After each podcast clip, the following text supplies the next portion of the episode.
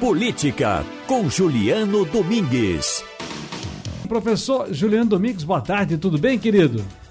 Boa tarde, Ciro. Já posso votar na enquete aí? Pode. Eu voto em Helena, Ciro, minha é. avó. Helena, né, rapaz? Coisa boa, dona Helena, tá certo. Miguel, nós Isso. temos um grande amigo nosso, chamado também radialista e jornalista, Carlos Miguel, trabalhou Carlos conosco Miguel. aqui, e a gente chama geralmente ele de Miguel. Alô, Miguel, Miguel, Miguel. Ele também é um nome bonito, né? Miguel também era o tio da, da esposa do meu filho, que, que era uma figuraça, rapaz. E nessa época, se ele se vestia de Papai Noel, era uma figuraça. Miguel, que Deus o tenha. Mas, professor Juliano, vamos trabalhar?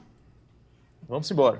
Coluna Política com jornalista, professor e cientista político Juliano Domingues. Professor, no seu artigo publicado ontem no Jornal do Comércio, percentuais, percentuais de incerteza o senhor alerta os que, movidos por números atuais, claro, de pesquisas, já se acham vencedores das eleições de 22. Não inclui ali a da. da, da do, do, do, saiu hoje, né? Saiu hoje de PESP, não foi? Saiu hoje de PESP? Isso, PESP. Saiu PESP hoje também. O senhor, inclusive, ilustra o seu raciocínio com uma foto do ex-presidente Fernando Henrique Cardoso sentado na cadeira de prefeito de São Paulo, pouco antes das eleições municipais de 1985. Votos contados naquela eleição, deu Jânio Quadros na cabeça. Nada que está sendo posto nas pesquisas deve ser levado em consideração, professor. Como diria um político do passado, tudo é como nuvem no céu, a cada momento estão de uma forma diferente? Em grande medida, sim, Ciro. Muita coisa do que é divulgado nas pesquisas deve sim ser levado em conta. Assim, é importante né, a gente ressaltar isso. Os dados eles são sempre relevantes, mas é como você é, diz, Ciro, quer dizer, são um retrato, né? Até um lugar comum, um certo clichê a gente dizer isso, né? Que as pesquisas elas capturam aquele momento. Então, em função das circunstâncias, né, eventuais mudanças das circunstâncias acabam por incentivar mudança de opinião também. Então, é possível sim que haja mudança. O que a gente tem observado nas últimas, nas últimas eleições é uma certa discrepância, né, uma distância entre o resultado apontado pelas urnas e aquelas previsões das pesquisas.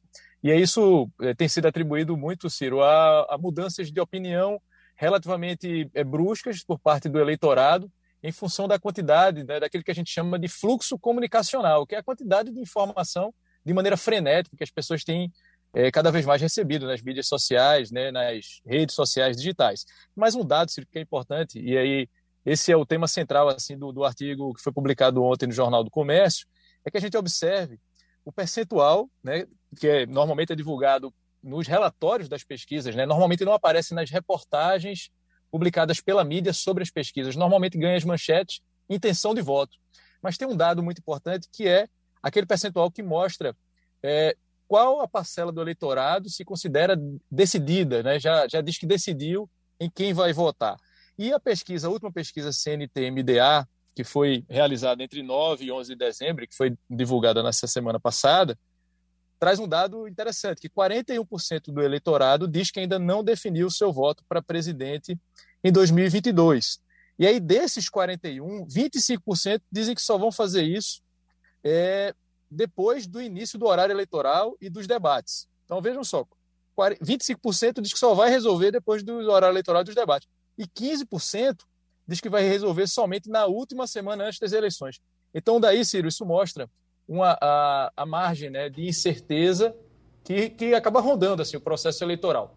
Quanto mais distante essas pesquisas são feitas em relação ao dia da eleição, maior o grau de incerteza. À medida que vai se aproximando do dia da eleição, esse grau de incerteza vai sendo reduzido, mas mesmo aqueles, Ciro, que dizem que já decidiram em quem vão votar, eles não estão imunes a possíveis mudanças de, mudanças de opinião. Para você ter ideia, essas pesquisas nessa CNT-MDA também procura mensurar é, a segunda opção de voto, né? Quando diz assim, se o seu, né, sua primeira opção não for candidato, você vota em quem?